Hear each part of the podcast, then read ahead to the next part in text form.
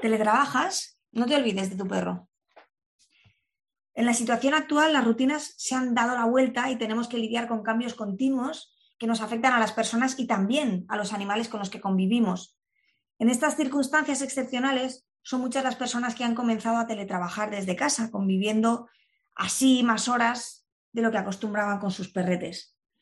Si bien ya dedicamos un podcast a la necesidad de prestar atención a los trastornos derivados de la separación tras el primer confinamiento, hoy quiero hablar de otra cara de la moneda, que es el teletrabajo y la permanencia en casa.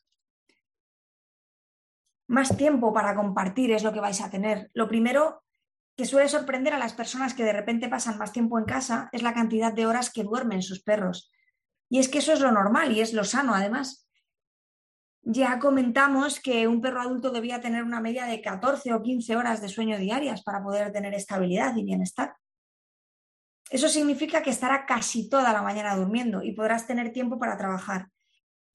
Sin embargo, es muy importante que tu perro se sienta acompañado, pues no duermen del tirón y se dan sus pequeñas vueltas, casi como si fueran autómatas, en las que te verán y sabrán que no están solos.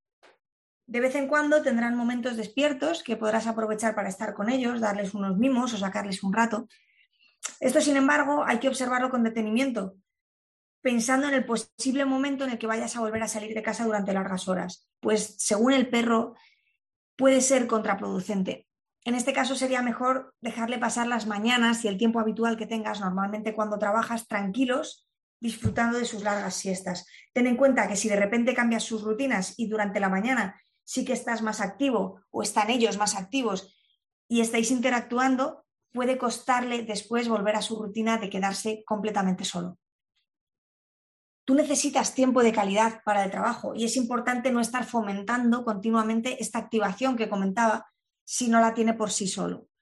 Primero por cambiar lo menos posible estas rutinas que comentábamos y luego porque no se queden con la sensación de que estando tú en casa las cosas que hacer nunca terminan necesitan sus tiempos de tranquilidad y de no hacer nada e incluso de aburrimiento.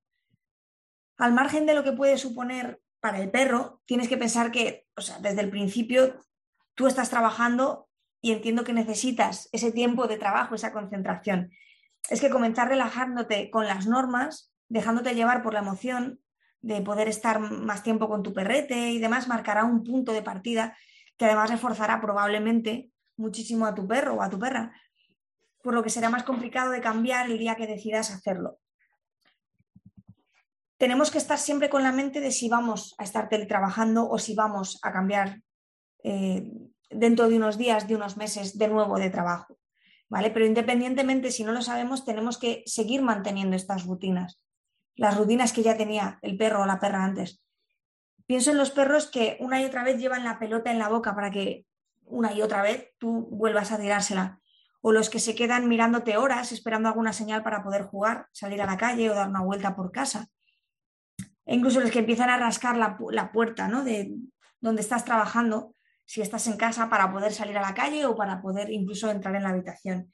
Si comienzas una rutina clara desde el principio, estoy pero no estoy, e incluso marcas el comienzo del trabajo y su fin con señales para que la perra o el perro pueda discriminar, cómo estoy trabajando o fin del curro, por ejemplo. Tú puedes poner la señal que quieras, cuanto más creativo o creativa seas, pues, pues mejor para ti, porque en realidad al perro le va a dar exactamente lo mismo.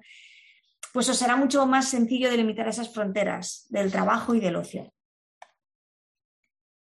Necesitamos dar ese tiempo de calidad a los perros. Ocurre también que quienes no están acostumbrados a trabajar desde casa, con sus horarios, sus descansos, con frecuencia terminan teletrabajando a todas horas.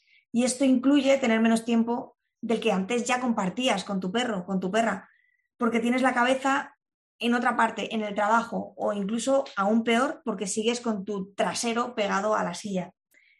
Deberás mantener rutinas similares o si las necesitas cambiar, contar con el tiempo que tu perra requiere para estar contigo. Y tenéis que compartir además. Es muy recomendable que no cambies de la noche a la mañana todas las rutinas, porque no eres tú únicamente quien tiene que acostumbrarse. Si es necesario, hazlo de la manera más amigable posible para tu perro, lo que sea más amable para él, como ofreciéndole, por ejemplo, juegos y salidas largas estimulantes antes de tener que quedarse sin ningún tipo de estimulación. en horas, por ejemplo, en las que previamente si las tenía, ayuda que física y mentalmente esté cansado para facilitar ese descanso posterior. De nuevo insisto en que dejes claro cuándo sí y cuándo no puede haber una interacción. Y con esto no me refiero a que tengas que ignorar a tu perro continuamente, pues todos somos seres vivos, sintientes y a los que además, eh, bueno, se nos presupone cariño mutuo. Así que un mínimo o alguna referencia no va a hacer daño a nadie, pero intenta no perturbar mucho sus costumbres, ni tirar piedras contra tu propio tejado cuando trabajes desde casa, sobre todo si es de manera temporal. Pues estos son los consejos para el teletrabajo cuando estás conviviendo con, en realidad con perros, pero con animales en general. Mi nombre es Miriam Sainz. Eh, puedes escuchar más podcasts o leer más artículos en www.sentidoanimal.es. Muchas gracias por seguir escuchando.